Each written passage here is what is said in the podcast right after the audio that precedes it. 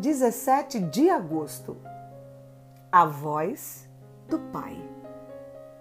Ouvindo o homem e sua mulher os passos do Senhor Deus, que andava pelo jardim quando soprava a brisa do dia, esconderam-se da presença do Senhor Deus entre as árvores do jardim.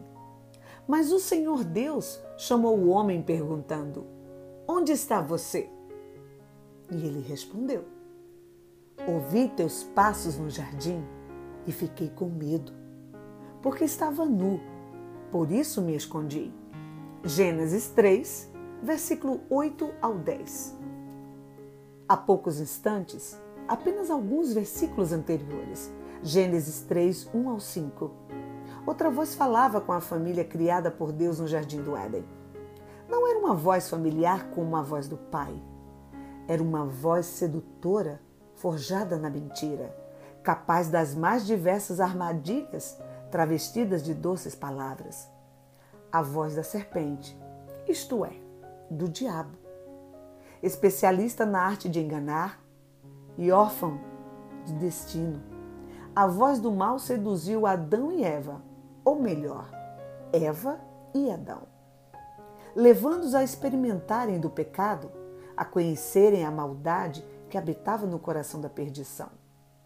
Se antes de ouvirem essa segunda voz, eles viviam de forma pura e inocente, agora andavam no medo. Esse medo passou a governar a família de Adão e Eva, e de tal modo que, quando a voz do Pai, do seu Criador, os chamou, eles se esconderam. Se antes o relato bíblico nos mostra que Eva respondia às perguntas de Satanás, Agora vemos que Adão, muito familiar à voz de Deus, se coloca à frente.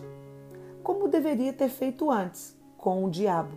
Deveria ele ter se posicionado como autoridade da família e expulsado o diabo da presença deles.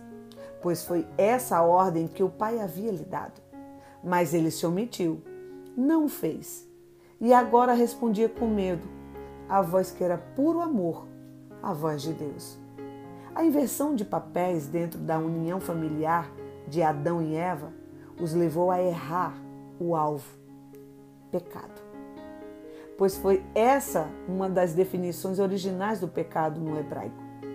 Dentro do que Deus sonhou, planejou e executou na criação da humanidade, ele entendeu que o homem seria a cabeça, fonte da mulher.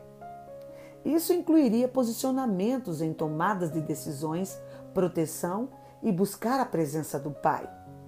O erro desconfigurou o projeto inicial, mas Deus vem restaurar todas as coisas a uma família sadia. Entende e vive esses princípios. Que hoje os homens possam correr em direção ao Pai, levando consigo sua esposa e sua família, e não mais viver no erro, se escondendo toda vez que Deus o chamar para estar na sua presença. Pastor Vinícius Carvalho.